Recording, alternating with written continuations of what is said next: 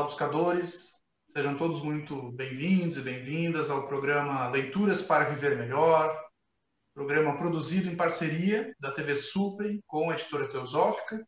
TV Suprem, que é o canal de comunicação da União Planetária, canal 2 da NET. E você estiver nos acompanhando pelo YouTube, não deixe de curtir o canal, se inscrever, que assim você nos auxilia a produzir mais conteúdo de qualidade para vocês. E hoje nós vamos conversar um pouco com o Fernando Mansur. Tudo bem, Fernando? Seja bem-vindo. Grato por ter Charles. convite. Um abraço. Ah, bacana. Nós que agradecemos sua disponibilidade né? e a partilha que você vai trazer hoje conosco, da sua leitura, né? para vivermos melhor.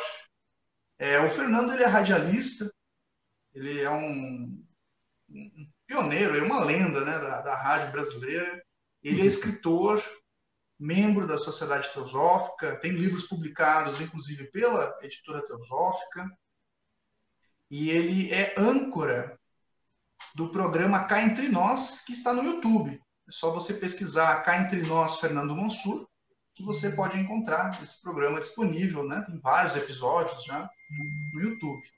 E também ele está à frente de uma iniciativa que é a Caixa Mágica, 100 anos do rádio no Brasil. Então, um projeto né, em comemoração aos 100 anos do, do rádio no Brasil. O Fernando realiza entrevistas né, com várias pessoas ligadas à história do rádio. Muito bacana. E hoje nós vamos conversar sobre uma obra intitulada Comentários sobre a Doutrina Secreta, de Helena Blavatsky né? A Doutrina Secreta, que é a principal obra da autora, né? a obra mais volumosa, inclusive. No Brasil são seis volumes, originalmente dois volumes, né, em língua inglesa, depois foi criado mais um. É, no Brasil, a editora Pensamento né, dividiu em seis volumes. E a gente tem essa obra, então, de comentários, que foram é, comentários extraídos de estudos. Né? O subtítulo da obra é Diálogos com H.P. Blavatsky, Mansur, como que surgiu essa obra no Brasil? Né? Eu sei que você está à frente da iniciativa da tradução do, do texto. De onde vem esse texto? Olha, eu, é, quando eu morava no Rio, eu já tive acesso aos Collect Writings de HPB, compilados pelo sobrinho neto dela, Boris Desirkoff, e eu vi, um, num dos volumes né, dos Collect Writings, tem um capítulo dedicado a essa a Transactions of the Blavatsky Lot, né? E o encontro de Blavatsky com os alunos dela em Londres, em 1889, logo depois de ser lançada a doutrina secreta. Então, aqueles alunos mais próximos dela, né, e outros chegaram para fazer perguntas para ela, para ela explicar a doutrina secreta.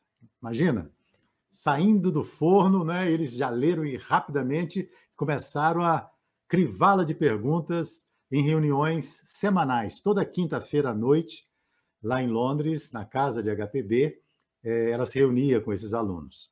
Como é que eu conheci essa obra na versão espanhola? Né? Porque até então não tinha traduzido, eu vi a obra e tal, mas não mexi. É, em 2018, eu e minha esposa, nós fomos a San Rafael, na Argentina, num curso com o Martin Leiderman, que é venezuelano, mora nos Estados Unidos, e o Martim é um grande estudioso da doutrina secreta, está difundindo é, é, essa obra né, pelo mundo inteiro, principalmente agora pelo Zoom. A editora nunca pega uma tradução do espanhol, se a edição original é em inglês ou em outro idioma. Então, ela enviou para o Raul Branco, né, que gentilmente fez a revisão, mas a partir da versão original. Então, ele acertou, precisava ser acertado, não é? Porque, imagina, você traduzir para uma língua, depois precisa de ver no original, claro. Foi assim que começou. Então saiu essa edição aqui em português, né? E se você me permite, Charles, eu vou ler um trechinho aqui do, da introdução do Boris Desirkoff, né, que fez a, a coletânea dos 14 volumes dos Collect Writings, e ele fala sobre uh, esses diálogos. É muito interessante, porque até então, o Transactions, esse volume que nós temos aqui, é uma versão editada, curta, são quatro instâncias. Blavatsky falando sobre quatro instâncias, uma versão editada. Mas havia muito mais, mas eles não sabiam onde estavam os outros fólios. No total, foram, eram 24 fólios. Isso aqui é um terço desses fólios. O MIDI, o MIDI, que era desse grupo, né, ele escreve, o, o Zirkov cita, aspas, as discussões sobre o primeiro volume de A Doutrina Secreta e que foram reportadas por um taquígrafo eram de uma natureza tão difícil que muita substância, assim como está, é totalmente inútil. O trabalho de revisar e colocar em outras palavras esses relatos, tarefa que teve ser assumida por um dos mais atarefados da família sediada em Londres, está progredindo, mas deve ser revisado lentamente e preparado antes de ser publicado. E isso não pode ser feito por ninguém a não ser HPB. Portanto, devido às suas múltiplas tarefas, o trabalho só pode progredir muito lentamente. É de se esperar que a ânsia de nossos amigos seja atenuada com essa explicação, diz o Mitch. E aqui, deixa eu ver com você, para você, assim, olha só. Uh, o Zirkov diz assim: pá, mesmo se o manuscrito deste material fosse considerado como formando parte dos 24 grandes fólios escritos à mão, dos quais se falou anteriormente, o que é muito improvável, devemos ainda levar em conta o fato de que, por uma ou outra razão, está faltando algo do material dos diálogos que muito seguramente nunca foi publicado. Então, isso aqui é uma parte não é? preciosíssima, editada. Aqui não aparece o nome dos perguntadores, não é? porque numa reunião, às vezes eu faço uma pergunta, você complementa, o Rafael entra com um adendo, Aí nessa edição, o compilador junta os a pergunta dos três numa só, sem colocar nome. Entendeu? E aí a Blavatsky é, responde, sem nenhum comentário adicional. E no final aqui desse prefácio do compilador, tem uma citação do Kingsland. William Kingsland foi, é, era um desse, dos integrantes desse grupo. E ele foi o único que participou de todas as vinte e tantas reuniões das quintas-feiras com Blavatsky. Ele participou de todas. E ele diz assim: de acordo com minha lembrança, a HPB estava presente em cada uma dessas reuniões. Os diálogos foram em parte compilados das notas tomadas das respostas. Mas cada uma delas foi revisada por HPB antes de ser publicada. Não são palavra por palavra, como elas apresentou naquela ocasião. De todo modo, são suas autênticas respostas. Então, vê que é uma pequena joia, né? Que nos ajuda muito a compreender certos aspectos da doutrina secreta. Ah, com certeza, que oportunidade, hein? Participar dessa reunião, hein? Queria uma, uma máquina do tempo aí para poder ficar ali no cantinho, não precisava nem fazer pergunta, só ficar assistindo, né? Já estava bom, só. já. só ouvindo né? na porta ali.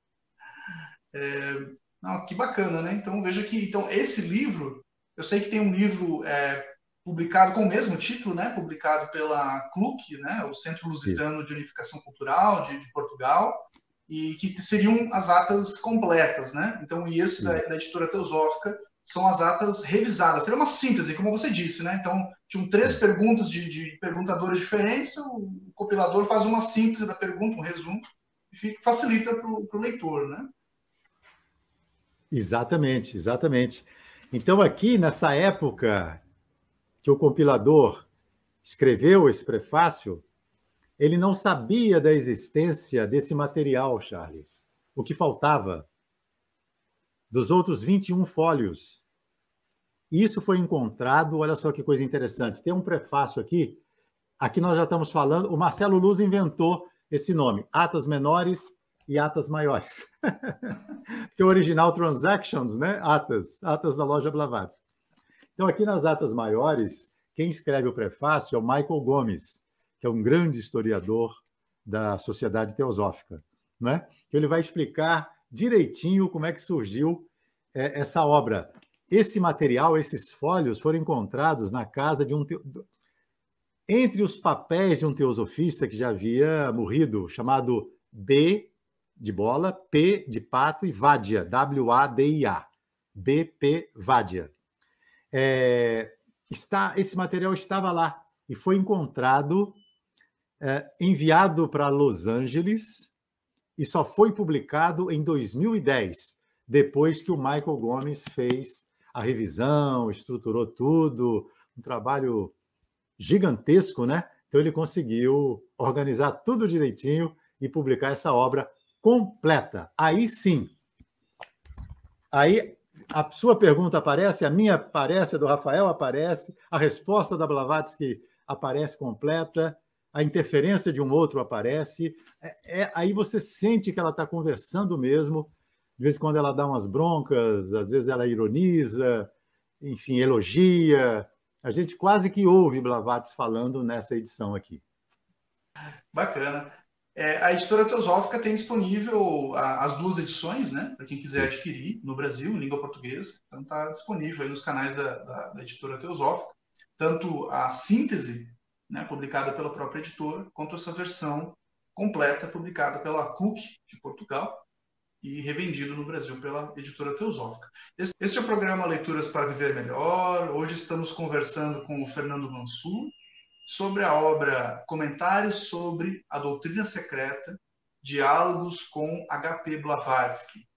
Nós iremos agora para um rápido intervalo e voltamos daqui a pouco. Até já.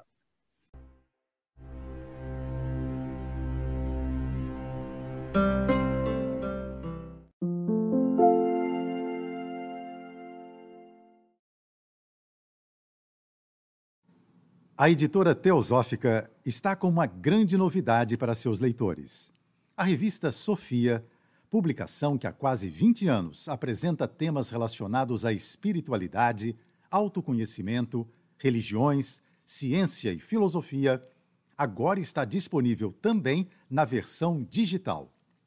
Nesta nova modalidade, o leitor pode acessar todos os mais de 90 exemplares da revista Sofia já publicados, seja na tela de seu computador, tablet ou smartphone, já que o conteúdo se adapta à tela do dispositivo utilizado. Entre em contato pelos canais da editora Teosófica para maiores informações e consulte os valores promocionais para quem já é assinante da revista impressa. Editora Teosófica Livros para Viver Melhor.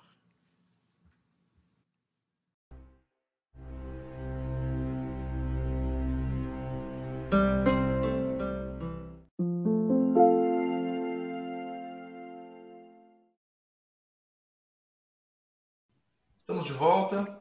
Programa Leituras para Viver Melhor. Hoje conversando com o Fernando Mansur sobre uma obra publicada pela editora Teosófica no Brasil, intitulada Comentários sobre a doutrina secreta, diálogos com H.P. Blavatsky. Mansur, eu acho que a pergunta latente de quem ouve falar desse livro pela primeira vez é como que essa obra pode me auxiliar na compreensão da doutrina secreta? Né? Que muita gente acha esse estudo difícil. Tem, tem perguntas no livro que nos auxiliam nesse sentido, objetivamente? Ah, claro todo livro é de perguntas e respostas, então a gente é um dos participantes. Quando alguém faz uma pergunta, somos nós tentando entender aquela parte, né? Por exemplo, a primeira pergunta, né? Aqui na, nas atas menores. Então aparece a citação do Sloka 1, da instância 1. O eterno Pai e Mãe, o espaço envolto em suas sempre invisíveis vestes, havia adormecido uma vez mais durante sete eternidades. A pergunta 1, um, então. O espaço no abstrato é explicado no proêmio da doutrina secreta da seguinte maneira. E aí vem como é explicado o espaço no proêmio. Está escrito isso aqui, eu não vou ler porque é um pouquinho grande. Aí vem a pergunta. Mas por que se fala do eterno Pai, o espaço, como feminino? Então, essa é a pergunta aqui. Né? E a Blavatsky vai responder. Aqui na versão completa, não é? É feito de um, um pouquinho diferente, mas a essência é, é a mesma. Aí Blavatsky responde: Então, por que se fala do eterno Pai, o espaço, como feminino? Blavatsky responde: não em todos os casos, porque na passagem anterior o espaço é chamado eterno pai e mãe. Mas quando é chamado assim, é porque é impossível definir para Brahman. Entretanto, cada vez que falamos desse algo que primeiro pode se conceber, devemos tratá-lo como princípio feminino. Em todas as cosmogonias, a primeira diferenciação foi sempre considerada feminina. É Mula Prakriti, que oculta ou vela para Brahman. E aí ela vai continuando, né, explicando, explicando. É, são a deusa e as deusas que aparecem primeiro. A primeira emanação converte-se na Mãe Imaculada, da qual procedem todos os deuses, ou as antropomorfizadas forças criadoras. Temos que adotar o gênero feminino ou masculino, porque não podemos usar o neutro, isso ou aquilo. De aquilo, estritamente falando, nada pode proceder, nem uma radiação, nenhuma emanação.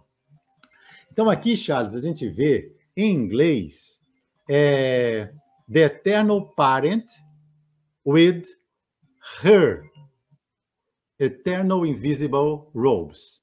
Her é o feminino, não é? Então indica que o eternal parent não tem uma tradução em português para parent. Em espanhol também não. Mas é feminino. Her, dela, então, Blavatsky explica né, por que, que é feminino. Nossa, então, e aí segue, né? Aí eles vão perguntando, trocando ideias. É uma viagem no tempo, né? E um momento histórico, é. né? O momento da produção da, da, Chave para a Teosofia, que é um, acredito que uma das obras mais lidas, né, da Blavatsky, até é. por ser uma obra mais acessível, né, do que a própria Doutrina Secreta, menos menos volumosa, é quase uma síntese daqueles daqueles tópicos, daqueles assuntos. E justamente foi escrito em formato de perguntas e respostas. Né? Então, uhum. Que provavelmente tenha muito se inspirado dessas, dessas reuniões, né? de questionamentos que ela, que ela recebia e também de, de outras fontes, né? Uhum. e acabava é, levantando questionamentos que não, não estavam né, na, na obra original. Né? Na obra original ela não tinha tocado sobre aquele sobre aquele, aquela nuance em específico, né? aquele aspecto Isso. específico do assunto. Uhum. Bacana. E uma é... coisa incrível, Charles, é como é que eles tiveram a ideia de contratar estenógrafos e taquígrafos para participarem dessas reuniões, né? Blavatsky fala aqui, dois ficavam na minha frente, três atrás, anotando tudo. Imagina esses termos sânscritos todos, tudo que ela falava, né? Por isso que o MID diz lá que teve, tiveram que fazer uma revisão primorosa, né? para poder, porque não tinha ponto, não tinha nada. Eles colocavam o ponto onde eles achavam que a pessoa terminou de falar, né? Então é algo realmente, como é que isso foi encontrado um, mais de um século depois, né? E disponibilizado para o mundo é um tesouro. É, são quase os manuscritos perdi perdidos da Blavatsky, né? Isso aí. e deve ter outros, hein, Charles? Tem outros aí, quem sabe nós não vamos descobrir em algum momento. Muitas obras né, da, da, literatura teosófica, muitas não, mas algumas, né, como até as próprias cartas dos Mahatmas, né, que foi também Sim. publicada bastante tempo depois. Né? Então, após o, o, desencarne do próprio Sinit, né, então aqueles textos Sim. estavam lá no, no, material pessoal dele, né, e posteriormente foi disponibilizado e foi necessário organizar aqueles textos, também eram cartas, né, não era um material é, organizado para ser um livro. Sim, sim, sim. Então, a gente tem na, na história do movimento teosófico tem essas, essas descobertas que vão ocorrendo com, com, o passar do tempo. E veja, você comentou da questão do, do, do eterno, espaço, né, ser uhum. feminino. Veja os problemas também de uma tradução, né? A gente às vezes Isso. tem um termo do original que a gente não encontra referência e às vezes acaba interpretando de maneira incorreta mesmo. Então esse, esse material Sim. auxiliar é necessário, né?